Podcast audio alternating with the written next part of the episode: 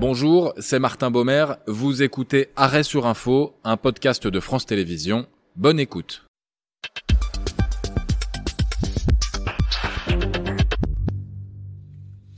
Soyez les bienvenus dans Arrêt sur Info, une demi-heure, trois dates et des experts pour décrypter l'évolution d'une des actualités principales de cette semaine.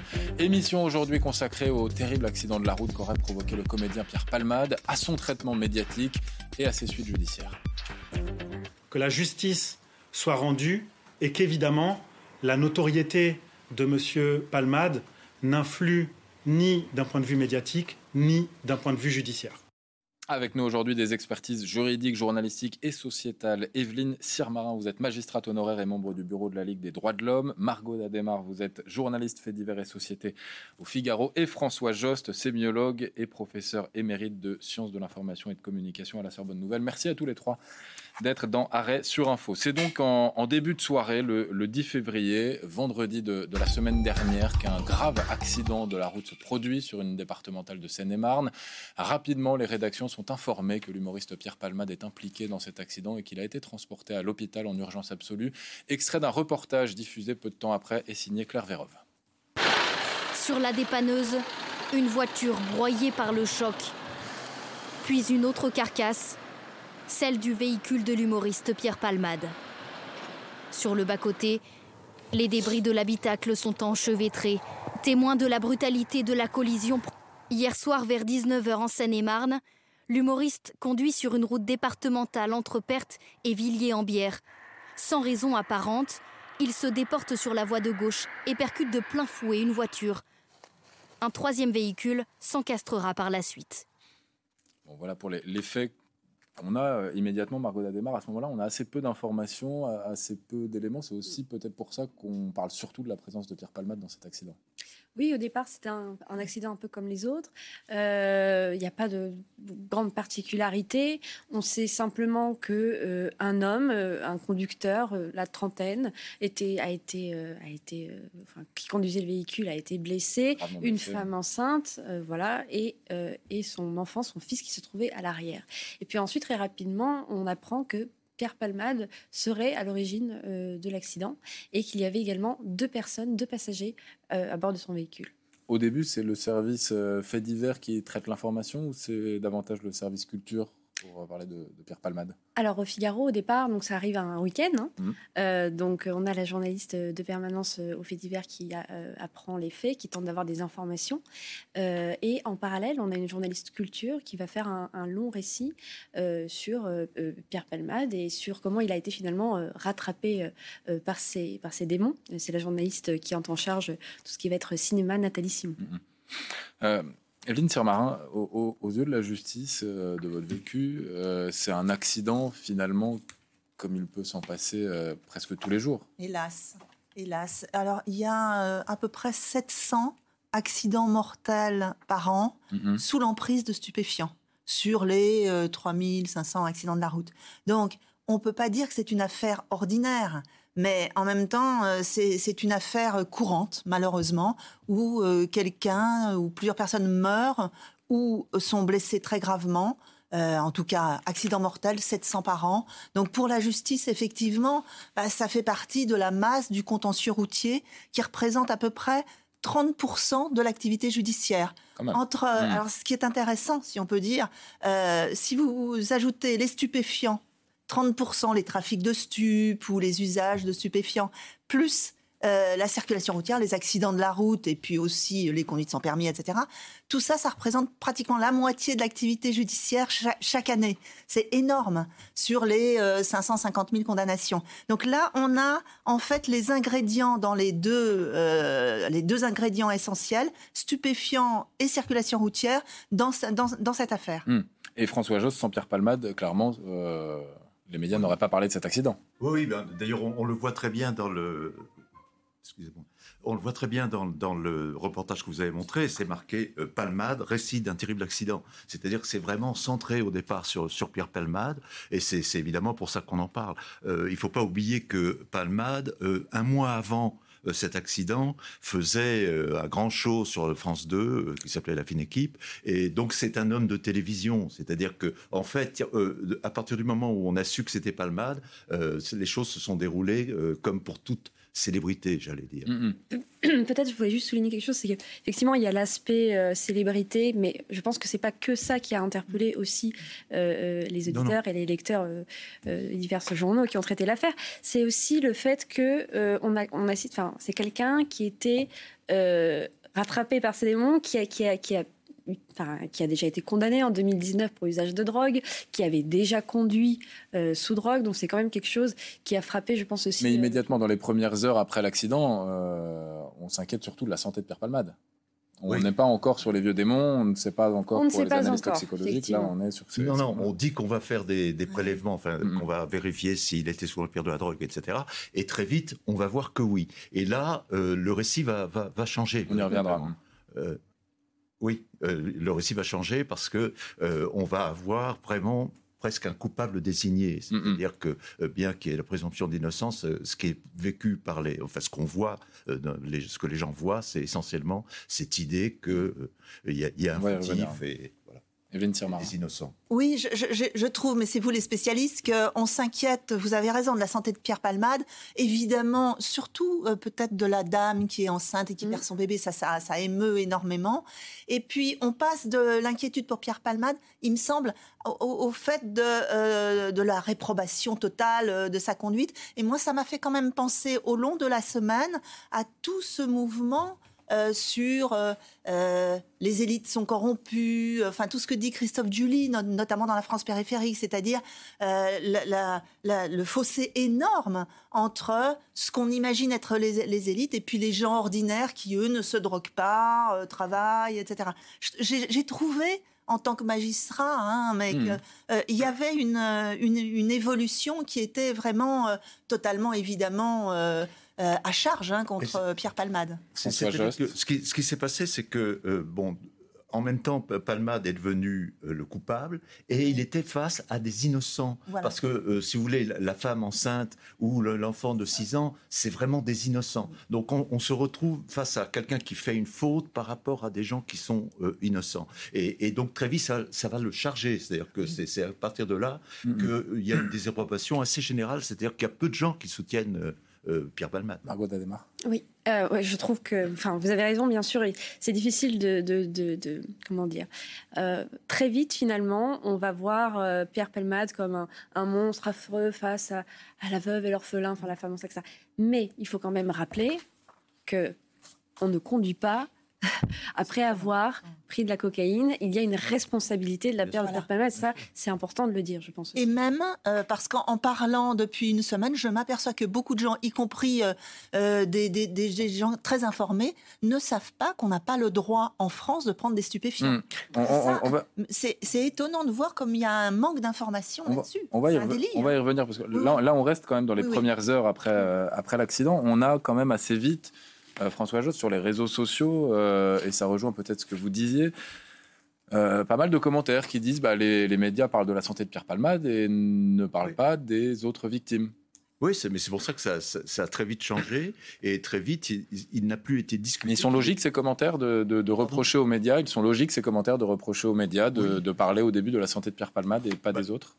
Vous savez, c'est un phénomène qui se produit pour euh, n'importe quelle euh, célébrité qui est impliquée dans quelque chose hmm. de grave. C'est-à-dire, on dit, ben, bien sûr, là, on en parle parce qu'ils sont célèbres. Et bon. Mais c'est véritablement, c'est vrai c'est on parle de, Palmade parce que c'est la personne célèbre. On n'en aurait pas parlé euh, de cet accident si ça n'avait pas été Palmade. C'est certain. Après, en tant que journaliste, c'est vrai que moi, je sais que quand on travaille sur ce type de dossier, euh, typiquement, là, on sait que les victimes ont clairement dit rapidement. Euh, on ne veut pas, enfin la famille des victimes, hmm. on ne veut pas médiatiser l'affaire, on ne veut pas parler aux journalistes. Donc nécessairement, nous, en tant que journalistes, qu'est-ce qu'on va faire? On va essayer de, creuser l'affaire, peut-être le profil du, du bien en cause. En l'occurrence, là, c'est Pierre Palmade, quelqu'un d'assez connu voilà, pour euh, dérives, etc. Euh, donc, certes, on n'a pas tellement au départ parlé des victimes, mais c'était voulu par la famille des victimes. Et nous, euh, mm. les journalistes, on essaie aussi de, respecter ça. on a parlé des, parce qu'on va avancer aussi dans, ce qu'on qualifie de, de, récit médiatique. avant d'en arriver au résultat des analyses toxicologiques, il y a donc ces analyses qui sont faites. C'est classique, c'est systématique Ah dans ce type Ah d'affaires oui, en cas d'accident mortel ou de blessure euh, corporelle, hein, euh, parce que la loi dit en dessous de trois mois d'incapacité de travail ou au-dessus, là, c'est plus ou moins euh, grave. Euh, De toute façon, il y a toujours immédiatement des prélèvements qui sont faits. Alors, euh, c'est euh, là directement des analyses sanguines. Hmm. Parce que sinon, quand vous êtes attrapé en train de conduire euh, euh, et que vous êtes contrôlé, le premier test, c'est un test salivaire. Si c'est positif, on passe au test urinaire. Et si c'est encore positif, on passe à la prise de sang. C'est systématique, peu importe que les personnes soient conscientes ou pas. Oui, oui, absolument, Mm. c'est c'est direct. Et là, on voit, grâce à la prise de sang, ça va servir en- ensuite pour euh, toute l'affaire judiciaire, c'est-à-dire on voit quel produit il a pris. Alors, il y a des, produits, euh, évidemment, qu'on connaît, cocaïne, etc. Là, en l'espèce, ça, a l'air d'être ça, enfin, c'est ce qu'il dit. Mais il y a toutes les drogues de synthèse, etc. Donc, toutes les analyses toxicologiques sont faites, Eh hein, ben, les vous- médicaments. Vous me faites la transition, Evelyne Marin. Dans ce type d'enquête, tout peut aller très vite. C'est le cas, euh, en, en l'occurrence, puisque dès le, le lendemain euh, de l'accident, on est le, le 11 février, résultat des analyses toxicologiques. Ce qui va changer, donc, ce récit médiatique de l'accident, puisqu'on apprend, via un communiqué du procureur de la République de Melun, que Pierre Palmade était, avait consommé dans un passé euh, assez proche de la cocaïne, et donc, selon le procureur de la République, il conduisait sous l'emprise de de stupéfiants, Margot Dademar, il n'y avait pas que les... la cocaïne, que la drogue, on apprend aussi qu'il y avait des médicaments euh, de substitution, c'est ça? Oui, c'est ça. Alors, très rapidement, son domicile est perquisitionné évidemment par les enquêteurs et euh, on découvre euh, euh, voilà, qu'il y a des seringues. Après, est-ce qu'elles ont été utilisées? Qu'est-ce qu'il y avait à l'intérieur? On ne sait pas. Les, les analyses sont encore en cours. Mais c'est vrai qu'il y a ces 24 heures de fête dans son domicile à Cély-sur-Bière, à quelques kilomètres de là où a eu lieu l'accident, qui frappe aussi, je pense, parce qu'on se dit, mon Dieu, mais comment euh, euh, est-ce possible de prendre le volant euh, quand on sait que pendant 24 heures, on a effectivement pris de la cocaïne ou d'autres stupéfiants? Aux yeux de la justice, quand on a consommé de la cocaïne, ce qui Oui. est le cas, on n'était forcément pas dans la totale capacité de ses moyens, Bah, C'est-à-dire peu importe ce qu'il s'est passé dans, pour, pour- dans la pour voiture. le, pour le droit, à la différence de l'alcool où il y a un taux minimum, minimal, 0,50 mg par litre de sang, donc vous pouvez boire euh, un verre et puis conduire. Euh, pour euh, tout ce qui est stupéfiant ou les euh, produits de synthèse comme ça, il n'y a pas de dose minimum. Et je me souviens quand j'étais juge d'instruction à Créteil, j'avais été frappée parce qu'il y avait une jeune femme qui avait commis un accident extrêmement grave comme ça, et elle avait en fait fumé du cannabis Mhm. euh, un petit peu moins d'une semaine avant. Et elle était effondrée, euh, bon, elle était l'auteur d'un accident euh, mortel, mais sur, sur- enfin aussi parce qu'elle avait absolument aucune conscience qu'on retrouvait le cannabis euh, si longtemps après. Elle avait fumé un pétard euh, euh, peut-être cinq jours avant, si je me souviens bien. Ça pose peut-être des questions sur la sensibilisation qui est Voilà. faite, non Et je pense qu'il faut vraiment une campagne de communication parce que ça veut dire que pour la loi, pour le droit, ça reste de toute façon une conduite sous l'usage de stupéfiants, même quand on a fumé un joint cinq jours avant. Là, François Jost, euh, immédiatement, Pierre Palmade passe de victime d'un accident euh, au, au coupable. Absolument. D'ailleurs, euh, le mot victime pour Pierre Palmade n'est plus utilisé. Euh, parce que c'est vrai qu'on l'a entendu, ce mot euh, Palmade, victime d'un accident, et il est repoussé fortement par les gens qui commentent dans les, dans les débats en disant euh, non, il n'est pas victime, c'est lui qui, c'est lui qui l'a produit. Euh, donc euh, là, on voit qu'il devient en quelque sorte un méchant. Euh, c'est ça qui est, qui, est, qui est terrible parce que Mm. les réactions euh, sur les, les réseaux sociaux, c'est des réactions qu'on a euh, tout le temps euh, contre des personnalités. C'est que tout d'un coup, si vous voulez, cet homme dont on voyait que l'apparence extérieure, euh, on connaît ses coulisses. Euh, et, et cette euh, volonté, cette euh, découverte des coulisses est évidemment très, comment dire, attractive, pour, il faut bien le dire, pour les spectateurs. C'est-à-dire que tout d'un coup, on pénètre un monde dont on n'avait pas conscience. Et, et Pierre Palmade en est le, le héros euh, euh, au sens AUT euh, de, de héros. Euh, c'est pour ça notamment qu'il va y avoir tout un tas de révélations sur sa vie privée assez rapidement. Ça, est- est-ce qu'il y a vraiment un lien avec cette affaire? Euh, en tout cas, ça arrive assez vite. Je ne sais pas s'il y a des révélations sur sa vie privée, parce que de fait, les, déboires dans lesquels avait sombré euh, Pierre Palmade étaient assez connus finalement. Hmm. Euh, et puis, euh, je ne pense pas qu'il y ait nécessairement une volonté d'aller creuser sur. Bon, effectivement, on peut parler, il y a eu de nombreux articles sur le chemsex, donc hmm. cette, cette, pratique à laquelle il s'est donné, mais ça, je crois que c'était quelque chose d'assez connu déjà à l'époque. évidemment, certains de ses anciens amants, voilà, probablement pour euh, peut-être pour prendre la lumière ou pour expliquer ou tenter de justifier en tout cas euh, ce qui s'est passé, ont témoigné dans les médias. Euh, mais quelque part, on, va plus s'intéresser quand même à l'enquête. il faut rappeler qu'il y a quand même un, enfant de 6 ans qui est entre la vie et la mort. son père, pareil, et puis un, enfant qui était qui devait naître, qui est mort enfin qui est mort, qui, qui, n'a pas, on ne sait pas encore, ça c'est une hmm. grande question. Est-ce qu'il est mort in utero ou est-ce qu'il a respiré? Et justement, ça c'est quelque chose de très important dans l'enquête parce que est-ce qu'on va pouvoir qualifier les faits d'homicide involontaire ou pas? Euh, il va falloir qu'il y ait des résultats sur cette seconde euh, expertise médicale euh, concernant l'enfant, le fœtus. Donc, il faut rappeler que la femme était enceinte de, six mois. C'était une petite fille. et, bon cette dimension-là, je pense, est quand même centrale dans l'affaire. Est-ce que les faits vont être qualifiés de seulement blessure involontaire ou homicide involontaire, euh, sachant qu'il y a toujours euh, deux personnes entre la vie et la euh, je, me permets de dire, je ne suis pas du tout d'accord avec ce que vous dites sur le, le chemsex. Euh, peut-être vous connaissiez bien euh, ce que c'est, moi, moi, moi pas. je dois dire que c'est au contraire, on est rentré dans une sorte de, de, de, coulisses, comme je disais tout à l'heure, de, de, ce que font les célébrités.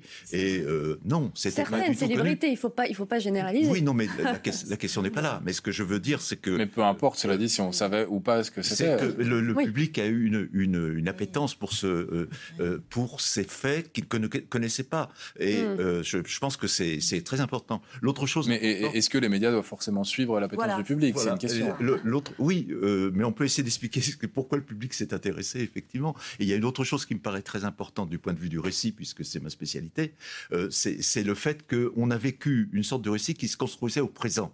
En général, quand une personnalité est mise en cause, si vous voulez, PPDA ou DSK, etc., on fouille sur le passé, ses paroles contre paroles, il y a mm. présomption d'innocence, etc.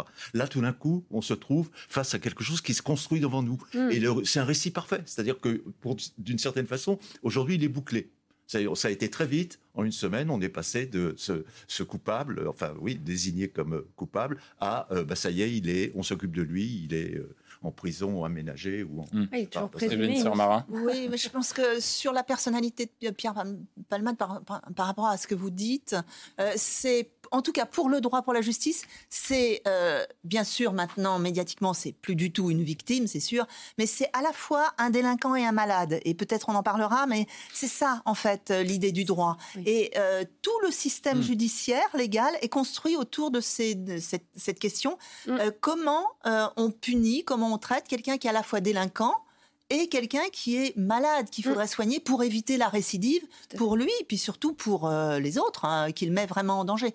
Et c'est le problème de l'alcool et c'est le problème de la drogue. Sur le, côté justice, il y a aussi ce que disait Margot Dademar sur la, la mort du, fœtus ou du bébé. la femme était enceinte de, 6 ou 7 mois selon les, retours. Mais, je peux peut-être donner des précisions. Mais c'est assez, assez, intéressant cette question. Alors, voilà. Alors, sur le droit, en tout cas, je sais que ça peut choquer, mais en tout cas, c'est ce que dit le droit. Euh, la question s'est posée. Et avant de, développer, vous comprenez que ça puisse choquer ou pas? Ah, mais tout à fait. Mmh. Tout à fait. Euh, cette dame qui était enceinte de, semble-t-il, six mois et demi. Alors, ce que dit la loi, c'est que euh, et la jurisprudence, c'est que en, 2001-2002, la Cour de cassation s'est penchée sur le problème. Il y a eu quatre arrêts.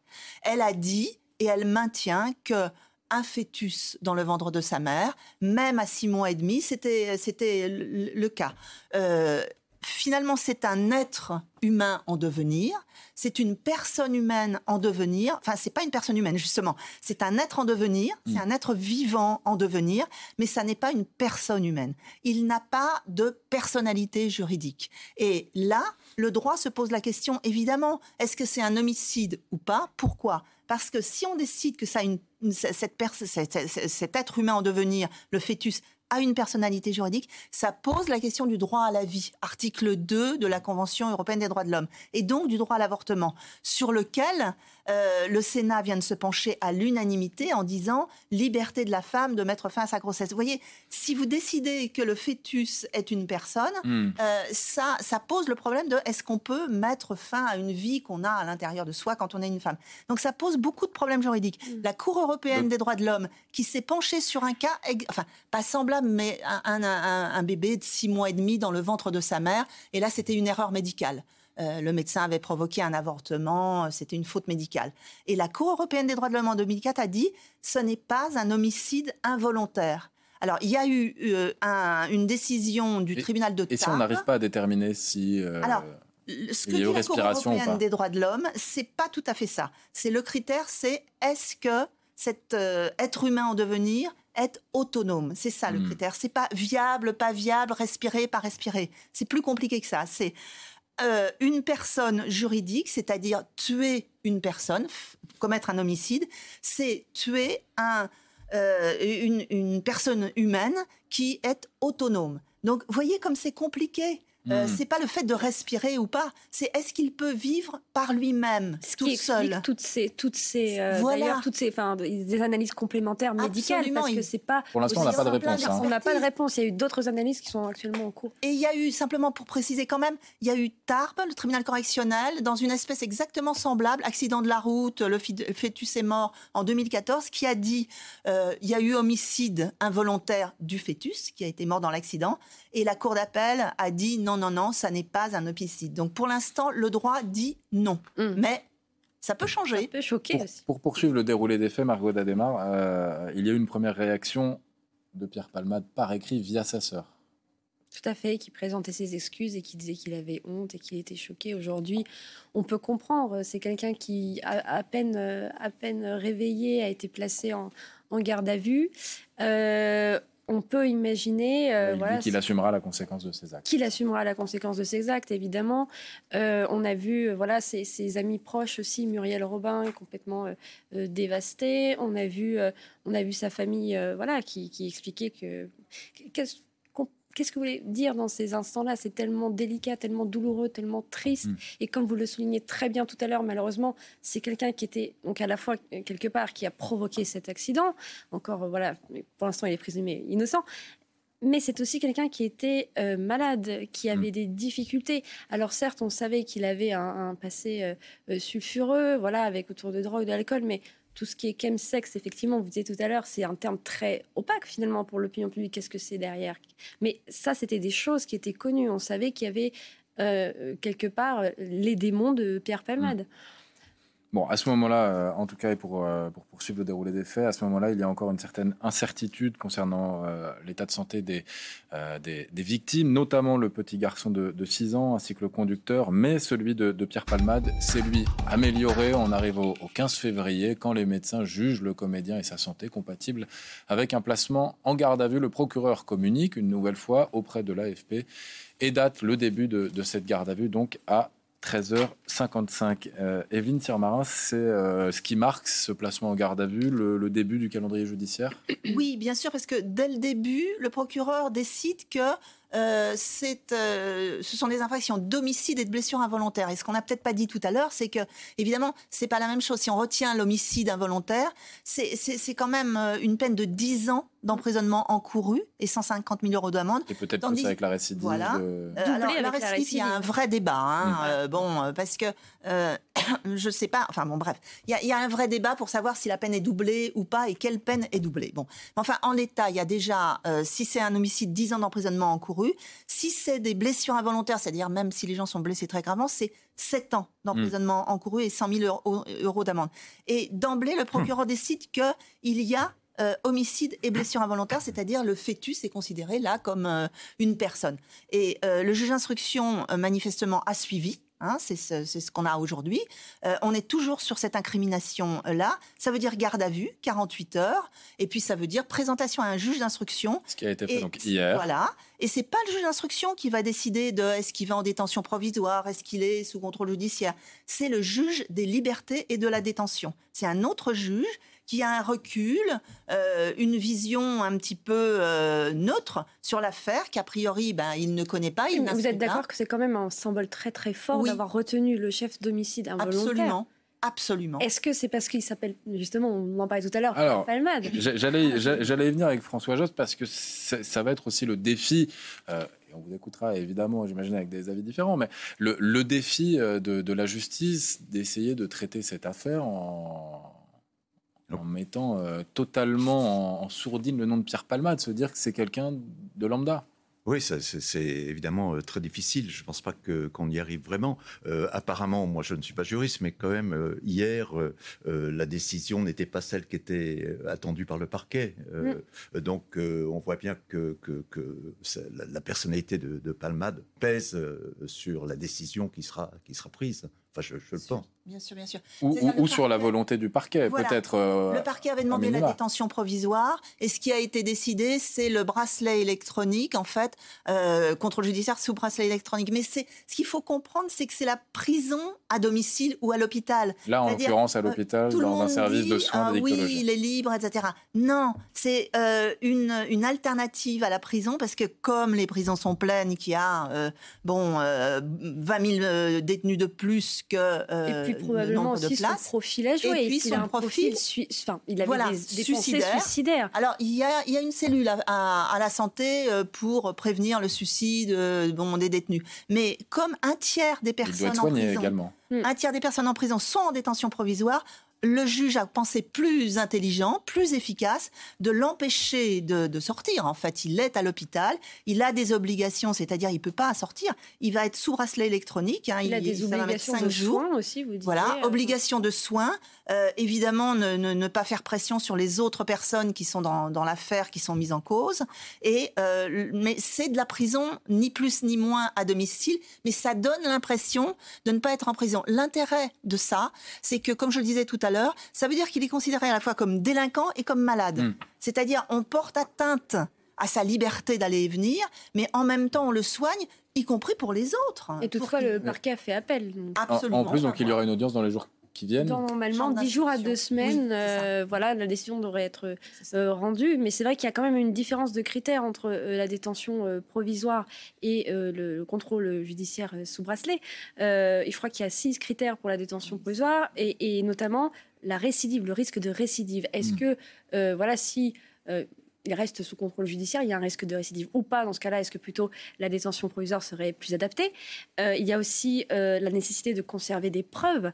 Est-ce qu'il pourrait potentiellement euh, modifier des preuves. Et, je crois le, le dernier critère, c'est de l'empêcher d'aller influencer des, témoins ou euh, des complices ou des victimes et de, fuir, bien évidemment. Mais toutes ces obligations, elles sont certainement dans le contrôle judiciaire, c'est-à-dire interdiction de rencontrer les victimes, interdiction de faire pression sur les témoins et de les rencontrer, de les contacter, interdiction de sortir de l'hôpital où il est euh, en prise en charge complète mm. et interdiction évidemment de reprendre des produits et surtout de conduire. Il y a toutes ces obligations, elles, permettent en fait, euh, comme une détention provisoire, de l'empêcher de recommencer. Il y a aussi, Margot Dademar, la, la, question des deux passagers qui étaient avec, avec Pierre Palmade. Euh, eux sont placés sous le statut de témoins assistés. Est-ce que euh, le, juge de, liberté et de, la détention, c'est cela, ne veut pas, en prenant cette décision, replacer le débat dans un débat classique plus qu'un débat autour d'une personnalité. tout à fait. Effectivement, il y a, on, peut se poser la question, euh, donc déjà du fait de le placer euh, sous contrôle judiciaire, qu'il y a eu l'appel du parquet pour qu'il soit bien passé en détention provisoire, est-ce que c'est aussi pour envoyer un signal fort? Mmh. Et puis aussi les deux passagers euh, qui sont donc placés sous le statut de témoins assistés dans cette affaire. Pour l'instant, ils ne sont pas poursuivis pour non-assistance Tout à, fait, mais ils ont accès, si, voilà, quand il y a un dossier, ils ont accès quand même au dossier et ils ont quand même un, un rôle à jouer. Après, il faut rappeler que euh, l'avocate de euh, l'un des passagers a souligné que son client était victime, qu'apparemment il dormait au moment de mmh. l'accident. Euh, donc il y a quand même, je pense effectivement, vous avez raison, une façon de remettre en perspective un peu les faits. Et on a le sentiment que très vite, les passagers, bon, ils peuvent apporter des informations, mais on se centre quand même sur mmh. Palmade. Bah, j'ai vu, j'ai vu à un moment que euh, le, téléphone de Pierre Palmade avait permis de remonter vers les mm. justement les fugitifs, les, fuyards, etc.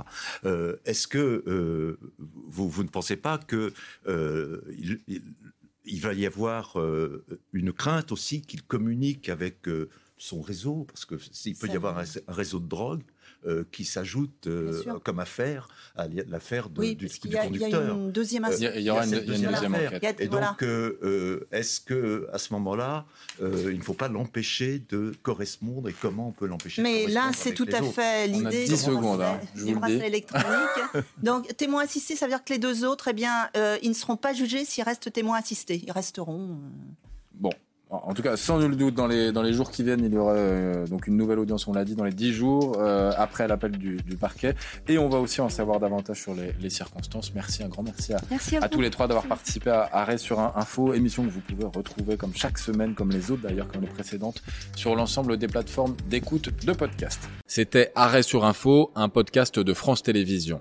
S'il vous a plu, vous pouvez bien sûr vous y abonner mais aussi nous retrouver en vidéo, c'est sur franceinfo.fr ou sur le canal 27, chaque samedi en direct à 10h.